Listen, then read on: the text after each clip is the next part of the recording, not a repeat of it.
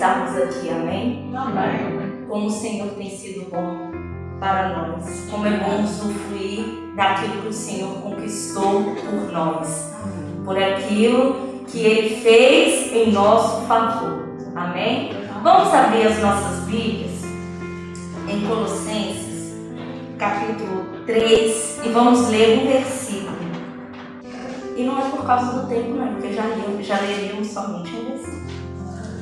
O Senhor é o dono do tempo, não é verdade? É Ele quem dirige todas as coisas. Viemos hoje, essa manhã, aqui para prestar louvor e adoração a Ele. E todo o tempo que foi destinado a isso foi em gratidão ao nosso Deus. Amém? Amém. Diz assim a palavra do Senhor: Revestivos, pois, como eleitos de Deus, santos e amados, de entranhas de misericórdia, de benignidade, humildade, mansidão e longanimidade. Amados, quando um dos objetivos de Paulo quando escreve aos Colossenses tem, é que eles tenham como propósito mais claro mais óbvio, na verdade, é que eles associassem a prática de vida, é que eles deixassem em seu comportamento explícito tudo aquilo que eles já tinham aprendido de Cristo, ou seja, a sua profissão de fé. O que, é que Paulo está dizendo assim? Agora vocês precisam alinhar, vocês devem alinhar, apesar de toda a, a influência é, que que estava tendo na altura, o que ele fala assim: vocês vão ter que alinhar a profissão de fé que vocês têm em Jesus Cristo ao comportamento de vocês.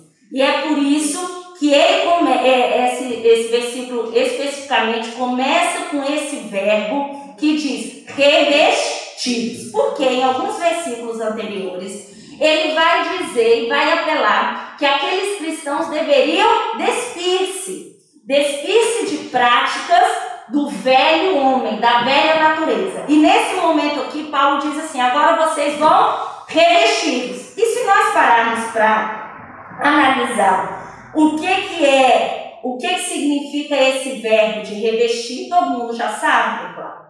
É vestir de novo. Mas há um outro significado também. É vestir-se de novo com um traje é específico para uma finalidade.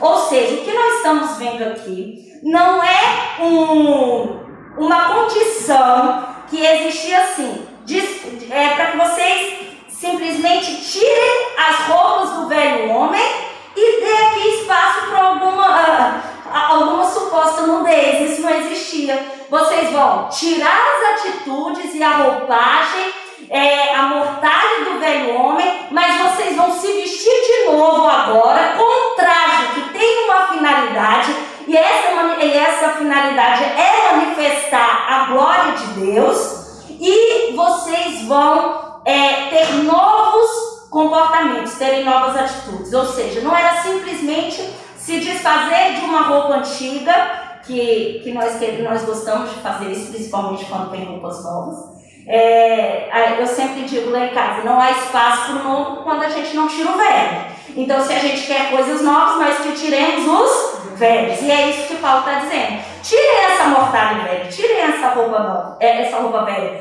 que vocês tinham na, na antiga condição. E agora, vistam-se novo. Não quer dizer só simplesmente abandonem o que vocês faziam antes.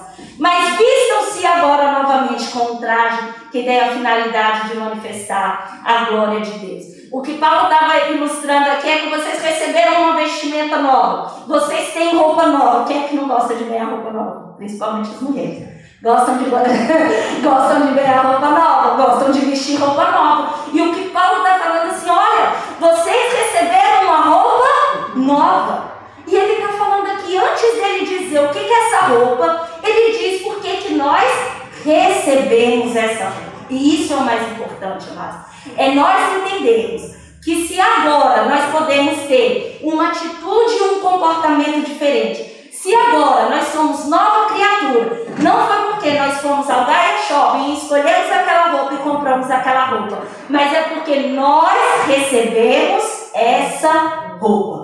Então, o ponto de partida aqui é entender que isso veio de Deus. Foi Ele quem fez e nós precisamos relembrar o que Ele fez para que nós tivéssemos essa nova roupagem. E a outra versão vai dizer assim, não vai começar com o verbo, revestir-vos, pois.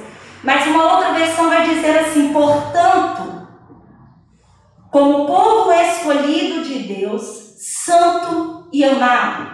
Aqui, no mínimo, nós temos esses três indícios que Paulo justifica porque nós temos condições de vestir essa roupa nova, a roupa da nova criatura, a roupa do novo homem em Cristo. E a primeira coisa que ele vai dizer é porque Deus nos escolheu. Não fomos nós que escolhemos a Deus, mas Ele nos escolheu. Nós vamos ler em João capítulo 15, versículo 16. Não escolhestes vós a mim, mas eu vos escolhi a vós. E, e a primeira condição é essa, meus amados. Foi Deus quem nos escolheu. E não fomos Deus que escolheu, e não fomos nós que escolhemos a Deus. E depois, não foi só isso. Essa escolha também não foi por mérito nosso, não foi por mérito humano. Não foi porque nós fomos lá e fizemos por onde, mas foi pela sua graça, pela graça que nos foi é, atingida, que nós temos condições de vestir uma nova roupagem. Em Efésios 2,8 vai dizer: Porque pela graça sois salvos mediante a fé, e isso não vem de vós, mas é dom de Deus. Então, assim nós vamos concluir que também nós não fomos escolhidos por Deus para usar essa nova roupa, porque por quem nós éramos. Porque quem nós éramos? E Romanos vai dizer, mas Deus demonstra seu amor por nós. Cristo morreu em nosso favor, quando ainda éramos pecadores. Então, meus amados, Podemos e temos condições de escolher uma nova roupa, porque Ele nos escolheu, porque isso não aconteceu pelo nosso mérito e porque e, e não há condição nenhuma de quem nós éramos para que isso acontecesse. É, às vezes levantamos o nosso dia e, e, falamos assim, bom dia, mas o que, que há de bom nesse dia? Nesse dia há de bom que você não é alguém que estaria ao léu, à deriva. A sua vida não está à deriva. Tem alguém que te escolheu. E Ele está aqui nessa manhã. E é por Ele que nós estamos aqui. E mais do que isso, Ele não apenas nos escolheu, mas diz assim: portanto, como povo escolhido e santo. Esse santo quer dizer que houve uma separação, uma segregação. Deus não apenas nos escolheu, mas Ele também nos separou. Ele nos separou do mundo. Ainda que nós estejamos nesse mundo, geograficamente, mas nós pertencemos exclusivamente a Cristo.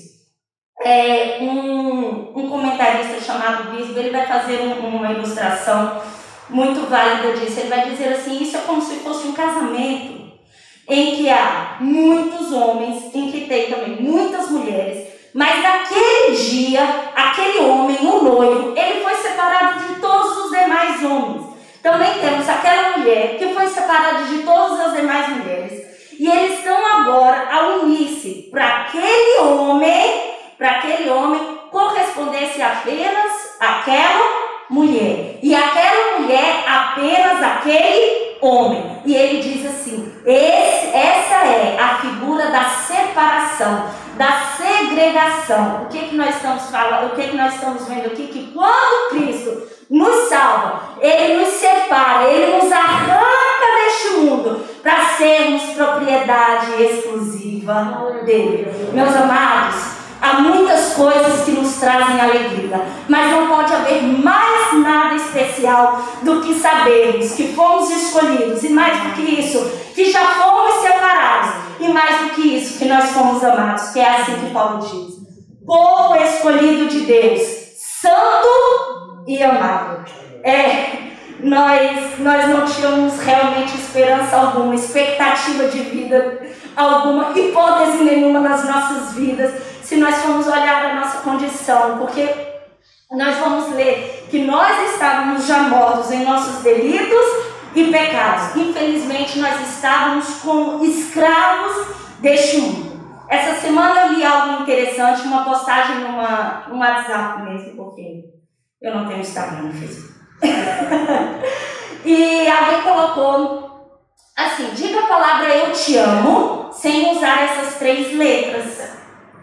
E então uma menina escreveu assim: Então Jesus bradou com voz forte: Pai, em tuas mãos entrego o meu espírito. E havendo isso, e havendo dito isto, espírito. Aqueles outros comentários escolheram várias frases para dizer sobre o amor sem utilizar eu te amo. Mas aquela menina usou o versículo, o registro que nós temos em Lucas 23, versículo 46, que foi o que eu acabei de dizer. Ela usou a mais sublime manifestação de amor que poderia existir. E, quem e, e poderíamos dizer a única e perfeita condição. Que foi quando Jesus foi até aquela cruz e se entregou em meu favor e em teu favor. Para que hoje nós não fôssemos apenas escolhidos, apenas separados, mas também amados por esse Deus. E por muitas vezes, meus amados, nós escutamos essa frase: Jesus te ama, Jesus te ama, Jesus te ama. E às vezes isso pode entrar nos nossos ouvidos como algo costumeiro, como algo usual, como algo, ah, alguém já me disse isso, Jesus me ama, eu sei que Jesus me ama. Meus amados, mas essa frase ainda tem que inflamar os nossos corações. Essa mensagem ainda tem que perpassar a nossa mente. Ainda tem que trazer à memória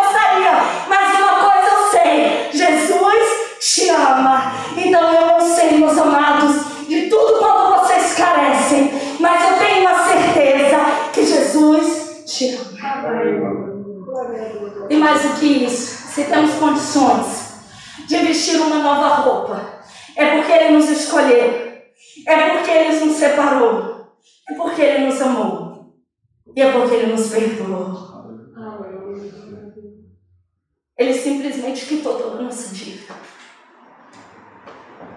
E Ele não nos cobra isso. Porque se Ele já foi pagado, é porque Ele sabia que não tínhamos condições. Você sabe o que é a igreja do Senhor? Eu gostei dessa frase. É uma comunidade de perdoados. É isso que nós somos. Uma comunidade de perdoados. E eu quero aqui, pelo menos, citar com vocês, pelo menos, duas peças, vamos dizer assim, que compõem essa roupa nova. Que Paulo vai continuar dizendo no versículo. Revestimos, pois, como eleitos de Deus, santos e amados, e de entranhas misericórdias. É a primeira peça de roupa. A outra peça de roupa, benignidade. Depois, humildade, mansidão e longanimidade. Eu quero começar pela essa primeira é, peça de roupa, porque nós vamos entender que o melhor de tudo isso, fala assim, Gisele, mas ser cristão é uma coisa diferente. Mas é diferente mesmo, meus amados. Porque a gente ganha uma roupa nova. Primeiro a gente ganha, né? A gente não compra. Depois, além da gente ganhar a roupa aparentemente ser nossa, porque nós vestimos disso, mas ela tem uma finalidade, que é, claro, glorificar a Deus e depois de servir o outro. Porque essas peças é para que nós sirvamos o nosso próximo também. E nós vamos ver aí que talvez, se pudéssemos classificar assim, o cristianismo, ele é muito mais do que a mera aceitação de doutrinas ortodoxas, mas ela é também um relacionamento correto, primeiramente com Deus e depois com os outros. E quando Paulo escreve nos versículos anteriores, os versículos 8 e 9, ele vai ver atitudes, ele, ele vai ver, ele vai listar características de quem ainda não pertencia a Cristo, de quem ainda não era uma nova criatura. Mas ele está dizendo agora, por você ser nova criatura, essa roupa de entranhas e misericórdia, ou seja, ter profunda compaixão, deve fazer parte da sua vida. E o que, que é então dizer entranhas de misericórdia? Primeiro a gente vai entender esse, esse termo entranhas, porque na, na altura acreditava-se que a sede das emoções era realmente nas vísceras. Por isso que eu, nessa versão nós vamos encontrar esse termo. Mas nada mais do que é profunda compaixão, ou seja, misericórdia. Miséria, que peça de roupa é essa? Ser misericordioso é lançar misericórdia na miséria do outro. É você ter simpatia na necessidade do outro. É... E assim é quando nós vamos lembrar em Esté, capítulo 4, vai nos relatar que quando Esté soube que Mardoqueu estava com panos de saco, a palavra do Senhor vai dizer, vai dizer justamente isso. Doeu-se muito. A ponto dela pegar uma outra roupa e mandar que entregassem a Mardoqueu. É isso é a misericórdia, é você lançar a sua piedade na miséria alheia. E você fala assim, sério, e por que, que eu tenho condições de, revestir, de, de, de me revestir de misericórdia? Porque, portanto, visto que temos um grande sumo sacerdote, que adentrou os céus, Jesus, o Filho de Deus. Apeguemos-nos com toda firmeza à fé que professamos, pois não temos um sumo sacerdote que não possa compadecer-se das nossas fraquezas, mas sim alguém como nós, passou por todo tipo de tentação, porém sem pecado. Assim sendo, aproximemo-nos no trono da graça com toda confiança, a fim de recebermos a misericórdia e encontrarmos graça que nos ajude no momento da necessidade. É por isso que temos condições de nos revestir de misericórdia. E depois, eu quero, eu quero citar aqui que nós temos essa misericórdia. Nós podemos agir com misericórdia, meus amados é, de várias maneiras. E uma delas é a oração e a intercessão que fazemos uns pelos outros. Quando nos colocamos no, no, no lugar de um irmão, apesar de não sentir a dor e a luta daquele irmão em sentido literal, mas nós nos compadecemos. E aqui vale o nosso exercício de intercessão. E é algo que essa igreja tem feito, graças a Deus por isso. Meus amados, nós teríamos aqui todas essas demais roupas para nós falarmos. É, mas eu quero citar pelo menos mais uma que é a humildade. A, a humildade, alguém disse que a humildade, a humildade cristã não é algo rasteiro, mas algo que se baseia em duas coisas. Em primeiro lugar, em seu aspecto divino se baseia na consciência de que a criatura não pode sentir outra coisa a não ser a humildade quando ela se põe diante de Deus. Quando nós entendemos essa perfeição de quem é Deus, nós conseguimos enxergar que Ele é o Criador e nós somos criatura. E aí isso é muito fácil, nós entendemos logo que quem manda é Ele e quem obedece somos nós. E aí nós entendemos outra coisa, que não é seja feita a minha vontade, mas seja feita a vontade dele. E aí nós entendemos mais alguma coisa, que nós podemos dar e nós podemos dar graça, porque todas as coisas estão no controle dele. E, mas nós também podemos entender outro conceito dentro de humildade. Ser humilde é não ter um elevado conceito de si mesmo. Quando o, o centurião romano diz para Jesus: Não sou digno de que entres na minha casa. E outra pessoa humilde também é aquela que reconhece seus erros e mais do que isso, não apenas reconhece os seus erros, mas ela está pronta a aceitar a, a admoestação. Ela está pronta para aceitar a correção. Quando aquele publicano então vai orar, ele ora humildemente dizendo assim: o publicano, porém, estando em pé, de longe, nem ainda queria levantar os seus olhos ao céu mas batia no peito, dizendo: Ó oh Deus, tem misericórdia de mim, pecador. É, e na palavra do Senhor em Filipenses nós vamos ler: Nada façam por ambição egoísta ou por vaidade, mas humildemente considerem os outros superiores a vocês mesmos. Seja a atitude de vocês a mesma de Cristo Jesus, que, embora sendo Deus, não considerou que ser igual a Deus era era algo a que devia apegar-se, mas esvaziou-se de si mesmo, vindo a ser servo, tornando-se semelhante aos homens e sendo encontrado em forma humana. Humilhou-se a si mesmo e foi obediente até a morte e morte de cruz. Tomai sobre vós o meu jugo e aprendei de mim que sou manso e humilde de coração, e encontrareis descanso para as vossas almas. Senhor, nós te damos graça nessa manhã, Pai. Te damos graça, Senhor, porque realmente nós reconhecemos, Senhor, quem Tu és, Pai. E o Senhor, Pai, é Rei. É Rei sobre reis. Ó Deus, o Senhor é santo. Santo, santo, santo, santo. Santo é o Senhor. E tributamos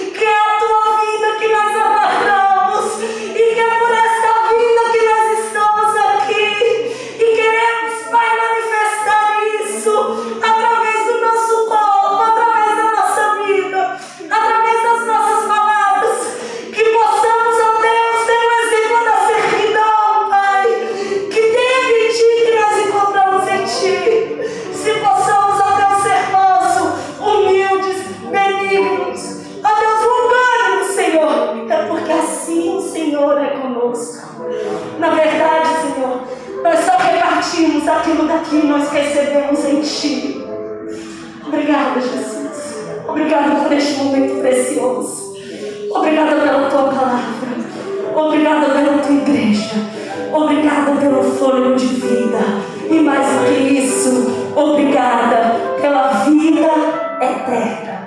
Assim nós te rendemos, Pai, e colocamos diante de Ti, ó Deus, o nosso coração contrito, quebrantado, entregue diante de Ti, Senhor. Muito obrigada, porque és o nosso Deus em quem podemos confiar todos os dias da nossa vida. Em nome de Jesus. Amém.